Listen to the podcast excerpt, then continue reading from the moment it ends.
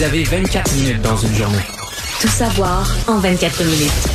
Pour s'informer et comprendre en 24 minutes, ici Mario Dumont, en compagnie de Vincent Dessureau, des studios de Cube Radio, la station d'affaires publique de Québecor. Voici Tout savoir en 24 minutes. Tout savoir en 24 minutes. Les Russes poursuivent leur combat en Ukraine pour une septième journée euh, aujourd'hui. Euh, faisons l'état de la situation un peu, là, parce que d'ailleurs, dans les dernières minutes, on euh, semble-t-il, on entendait des bombes exploser à Kiev, donc la capitale, mais c'est davantage dans d'autres villes où ça a le plus brassé dans les dernières heures, notamment là, des troupes aéroportées russes qui sont débarquées à Kharkiv, qui est très près de la frontière avec la Russie, et où on a vu un niveau de violence assez élevé, là, des bombardements aussi très importants au centre-ville qui ont fait au moins 21 morts. Euh, les sièges. Une dévastation dans la ville euh, incroyable. Très importante. On disait que dans le secteur, là, euh, on, il y avait presque plus un édifice qui n'avait pas été touché par des, des dommages. les endroits le ciblés, sièges régionaux des forces de sécurité, de police. L'université a été touchée aussi selon certains services d'urgence. C'est le conseiller du ministre ukrainien de l'Intérieur aujourd'hui qui a dit il reste plus de zone à Kharkiv où un obus d'artillerie n'a pas encore frappé. Alors vous imaginez quand même les dommages. Euh, dans la capitale, je vous le disais, là, un peu plus tranquille, quoique c'était peut-être en train de changer selon les dernières informations, mais euh, les, euh, la population qui n'a pas quitté se préparait toujours à un assaut. Est-ce que les troupes russes vont tenter le coup cette nuit? ce sera à voir, mais c'est un peu plus calme dans les dernières heures. au sud, sur donc l'armée russe disait avoir, il y avait des, informations contradictoires concernant la ville de Kherson, ville donc importante au niveau stratégique, qui selon les Russes avait été ben, prise carrément au complet. Euh, par contre, ce que le maire euh, a dit, c'est l'inverse. On tient toujours, euh, malgré des dommages importants. On demandait d'ailleurs aux médias de tenter de pousser pour l'installation d'un couloir humanitaire pour évacuer les victimes, acheminer des médicaments, des nourritures, de la nourriture également. Ce que disait le maire dit, nous sommes encore l'Ukraine, nous résistons toujours, nous allons trouver des solutions pour rassembler les morts, rétablir l'électricité, le gaz, l'eau, le chauffage dans les endroits où cela a été coupé. Alors, on parle de dévastation importante dans cette ville du sud du pays, là, près de la Crimée, euh, qui, où on a vu là, des, euh, des combats acharnés dans les dernières heures.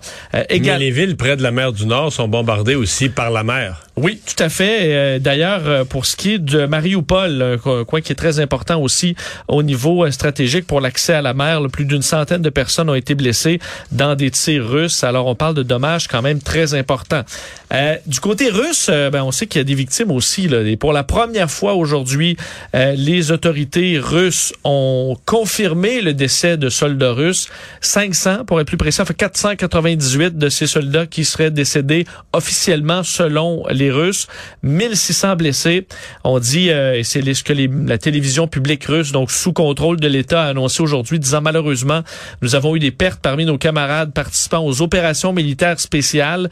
498 militaires russes sont morts en accomplissant leur devoir, disant que les familles allaient recevoir tout l'aide possible, ce dont on peut euh, douter en ce moment. Ils ont fait aussi un bilan de leur côté des pertes ukrainiennes, les situant autour de 3000 euh, morts et 3700 blessés. Réplique euh, solide aujourd'hui de l'Assemblée générale de l'ONU qui a adopté à la très grande majorité là, une résolution qui exige que la Russie cesse immédiatement de recourir à la force à l'Ukraine contre l'Ukraine. ce qui avait d'intéressant dans ce vote-là, c'est de voir, parce que là, c'est 493 pays. Tout le monde vote, là. Qui devait dire est-ce qu'on exige que la Russie se retire, est-ce qu'on s'abstient de voter? Ou on est carrément contre?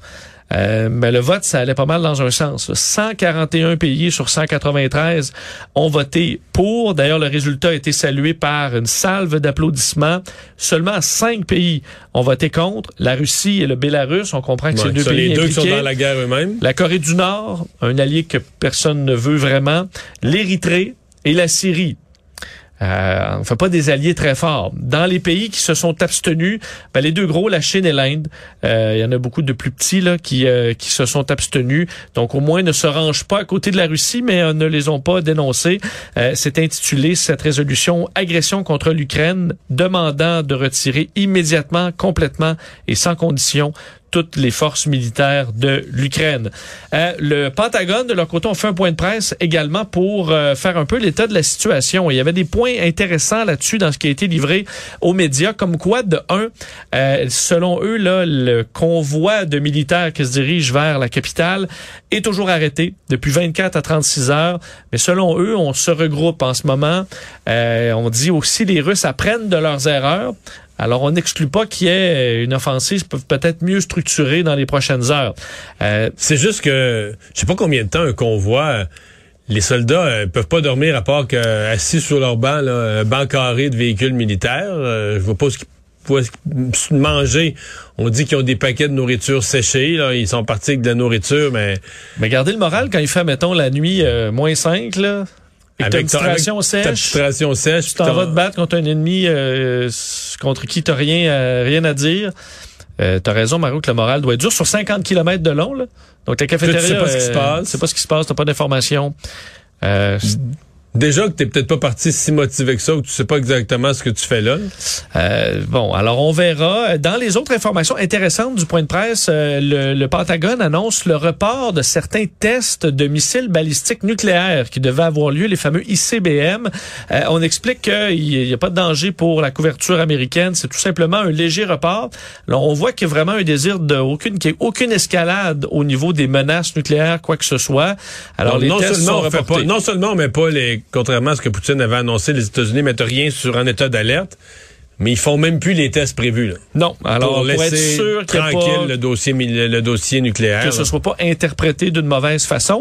Et le secrétaire d'État euh, Anthony Blinken qui va partir dans un voyage pour aller euh, bon dans plusieurs pays tout près là, euh, du conflit, la Pologne, la Moldavie, les Pays-Baltes, également Belgique, Pologne. Alors un voyage important de du secrétaire d'État américain.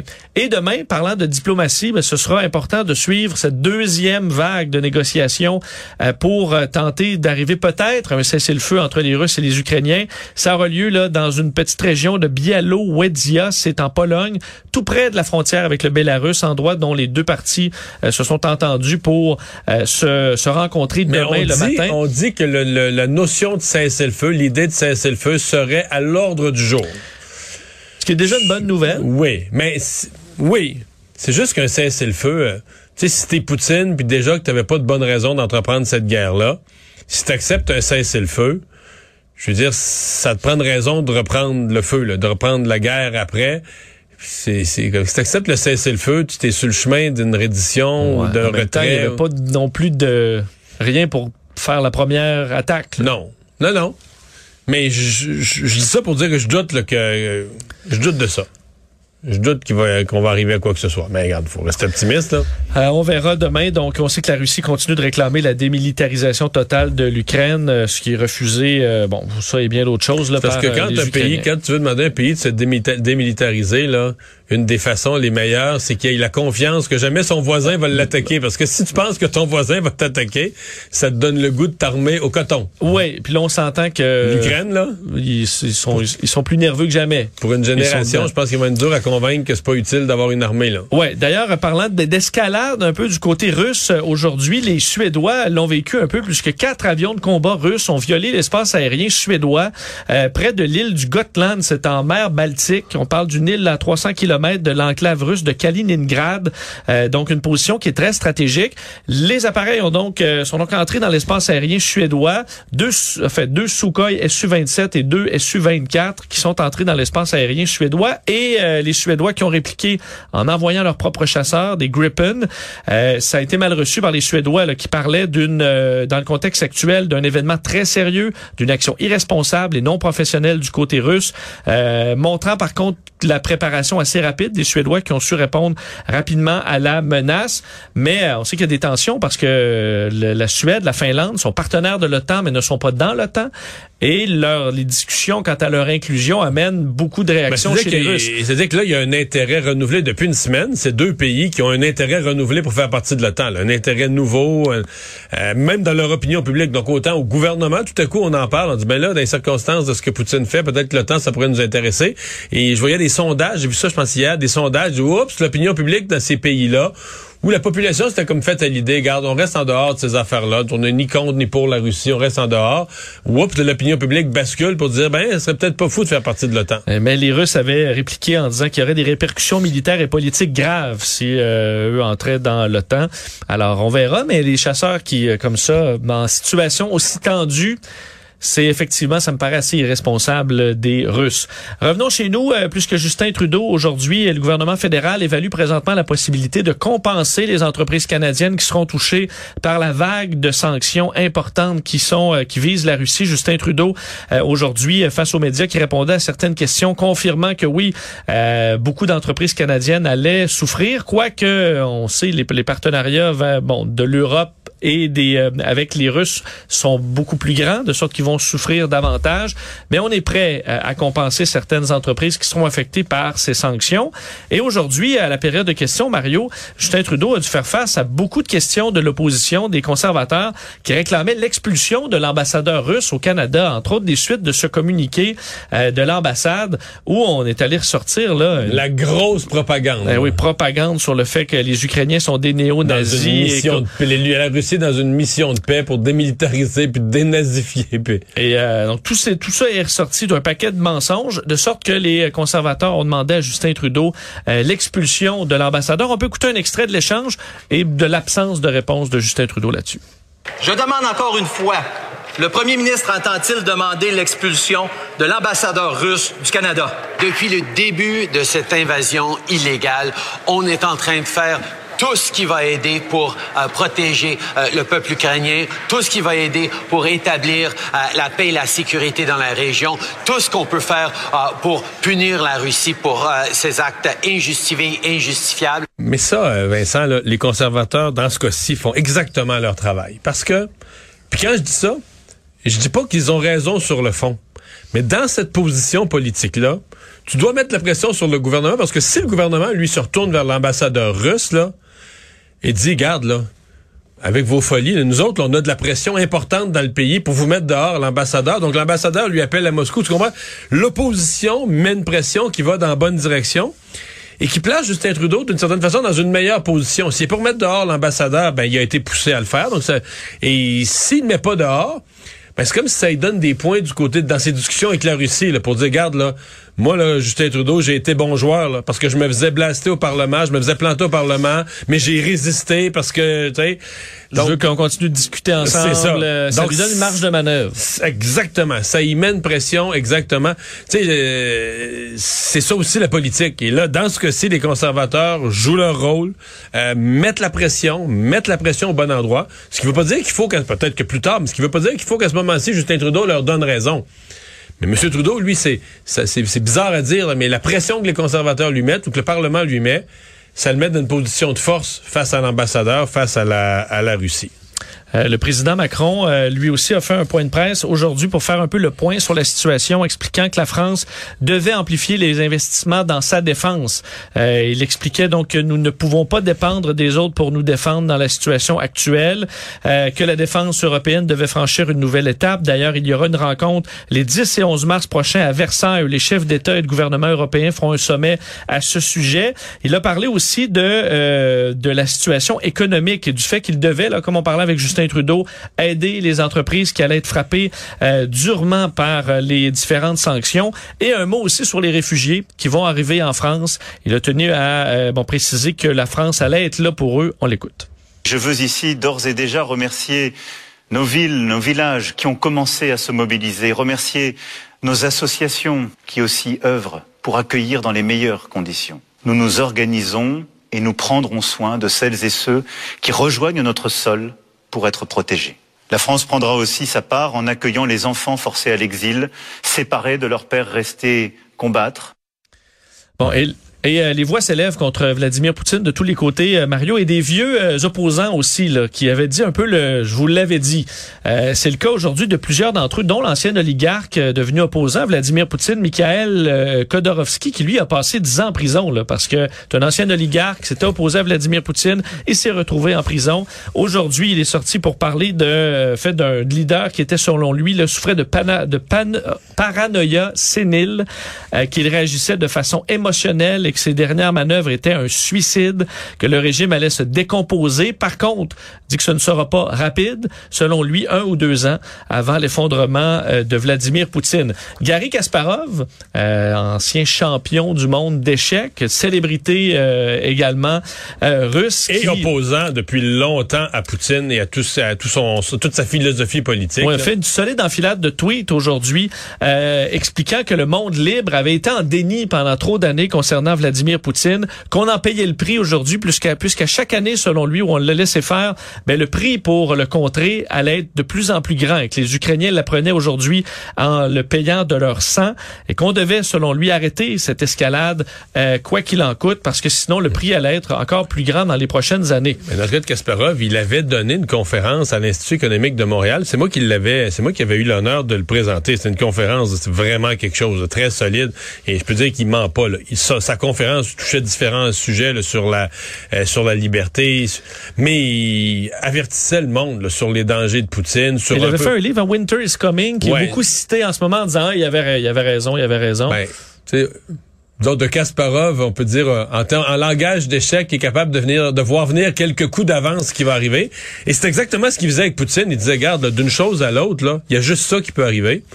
Donc aujourd'hui, tu regardes Kasparov, c'est assez difficile de dire tu t'étais fourvoyé. Là. Euh, il, avait, il avait averti l'Occident de pas mal ce qui arrive aujourd'hui. Là. Ouais, et, euh, lui euh, est pas rassurant non plus sur la suite. Il dit faut l'arrêter parce que sinon il va poursuivre. Là, et on va se retrouver dans une situation encore plus dramatique au niveau mondial. puisque tu parles d'oligarques, j'ai devant moi le magazine Forbes qui, selon ses sources, là, a publié ça il y a quelques minutes. Le magazine Forbes qui dit que le milliardaire russe Alisher Ousmanov, je dois dire je, connais certains oligarques de nom, pas celui-là. Euh, lui a fait fortune dans la métallurgie. Il vaut 14 milliards. Ah. C'est un des plus riches. Là. Bon. Il y avait un yacht qui vaut entre 6 et 800 millions. Entre 600 et 800 millions. Un yacht de 512 pieds de long. Ben, euh, l'Allemagne vient de le saisir à la marina d'Hambourg quand même un geste fort. Devrait l'offrir à une famille, euh, une famille modeste allemande. famille.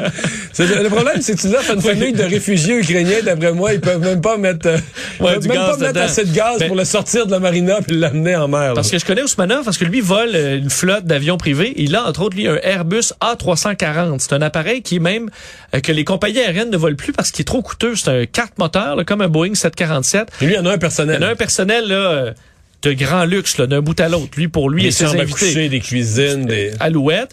Euh, ça consomme 8000 litres à l'heure euh, à faire voler ce A340 et euh, on, on, plusieurs personnes le suivent d'ailleurs ce jet-là à la grandeur du monde alors qu'il s'en va dans différents pays pour tenter d'éviter les saisies. Pendant que tu parles, je compte les parce que j'ai une photo, je compte les étages parce qu'il y a 512 pieds de long le yacht là, il s'appelle le Dilbar. 1, 2, 3, 4, 5. Il y a au moins 7 étages. Là, je vois pas en dessous de l'eau. Évidemment, moi, je pars à partir de la ligne des eaux, mais il y a au moins 7 étages de haut. Bon, ben, tu vois d'ailleurs dans les riches, le Roman Abramovich, Abramovich, le propriétaire du club de foot euh, Chelsea, euh, qui annonce qu'il va vendre. Euh, et lui ne fait pas partie des oligarques qui ont eu, qui ont des sanctions, mais il y a tellement de pression en ce moment pour ben, la vente. Il avait annoncé que c'est la fondation, en fait, que c'est qu'il allait déléguer la gestion du club aux six administrateurs de la fondation du club parce que ça devenait trop tendu que lui soit en soit le propriétaire. Il annonce donc qu'il va vendre, lui qui avait acheté pour euh, plus de 200 millions de dollars. Euh, ben, il a investi une fortune, ça vaut maintenant beaucoup, beaucoup plus que ça. Euh, dit par contre qu'il va pas précipiter la vente, il va pas vendre en panique. Je pense qu'il va avoir peut-être un peu un bon prix, mais il, il met tout ça en vente. Mais dans l'état actuel des choses, disons qu'il n'y a pas le gros bout du bâton. Tout savoir en 24 minutes. Parlons euh, ben, un mot sur le prix de l'essence qui a augmenté, augmenté beaucoup, euh, Mario, parce que partout là, à la pompe, les prix montent. Euh, bon, de 8 cents du prix de l'essence dans, la, dans les différentes régions du Québec. Pas en général, fini, une là. 74, une 75. Ça, dans mon avis, c'est 8 cents, c'est le reflet de la hausse d'il y a deux, trois jours où le pétrole était passé de 92 piastres à 100 piastres. Mais là, aujourd'hui, il est passé de 100 à 110. En fait, on n'a même pas eu le temps d'annoncer comme il faut aux nouvelles à la population puis de faire les reportages dans les médias d'information sur le fait que le pétrole avait pogné 100 piastres le pari qui était déjà rendu à 110. Ouais, ben, C'est ça qui s'est passé. pas trop. Au moins, la bourse était un peu en hausse aussi, euh, d'à peu près un peu moins de 2% rebond quand même des, des baisses d'hier. Et euh, le monde de l'aviation est encore troublé. Là. On sait qu'hier, Joe Biden annonçait la fermeture de l'espace aérien aux avions russes. Il y a 15 000 Russes qui sont coincés en ce moment en République dominicaine. Peut-être un bon, bel endroit pour être coincé, euh, mais ça, ça génère tout un problème. Près de 2000 Ukrainiens, ils sont d'ailleurs euh, bloqués. On leur a toutefois garanti euh, une garantie de séjour pour le temps de la crise, le temps qu'ils soient évacués. Mais est-ce que les avions, euh, avec tous les espaces aériens fermés, parce que j'ai présenté en ondes à LCN il y a quelques jours une carte là, des gens qui revenaient justement de République dominicaine, si je me trompe pas, ils revenaient de Punta Cana. Et euh, le détour qu'ils faisaient, c'était débile. Je veux dire, c'était presque deux fois la distance, parce que là, faut que tu contournes. fallait même qu'ils contournent par le nord l'Islande, là, qui aille passer au-dessus du Groenland. C'est tout un détour pour réussir à re- rejoindre Moscou. c'est- donc ça devient un casse-tête immense euh, et surtout qu'il y a des répliques russes d'avions occidentaux qui peuvent pas non plus arriver en Russie. Euh, donc c'est tout un bordel et ça s'arrête pas là pour l'aviation russe parce qu'on sait que Boeing et Airbus se retirent de Russie temporairement, en fait suspendre euh, leurs travaux là-bas de sorte que les appareils russes là, euh, Plus civils, plus de pièces. il y a plus de pièces. Euh, et le- les deux tiers des appareils utilisés par les compagnies russes sont des Boeing, des Airbus, euh, des bombardiers. Donc les autres appareils qui restent, des Sukhoi. euh, mais euh, ça suffira pas pour un pays qui est sur 13 fuseaux horaires. là. Alors tout un casse-tête quand même pour eux autres également. Revenons chez nous avec Mario, une nouvelle qui va faire plaisir à ceux qui ne, ne s'endurent plus de porter le masque puisque euh, le gouvernement du Québec euh, va euh, ben, enfin annonce qu'à compter de la mi-avril au Québec, le port du masque ne sera plus obligatoire dans les lieux publics. En fait, au plus tard, la mi-avril, parce que ça pourrait même être avant. là. On dit qu'un délai, une espèce de délai de 10 jours, ça pourrait arriver n'importe quand. Ouais, on a eu des bonnes nouvelles de l'INSPQ dans les projections qui sont rassurantes. On voit encore une baisse aujourd'hui là des euh, des hospitalisations, des cas de Covid, de sorte que à l'exception des transports en commun, on serait libéré du masque dans les prochaines semaines. Il y aura un préavis de 10 jours euh, que la mesure entre en vigueur. Alors on, on le saura dans les prochains jours.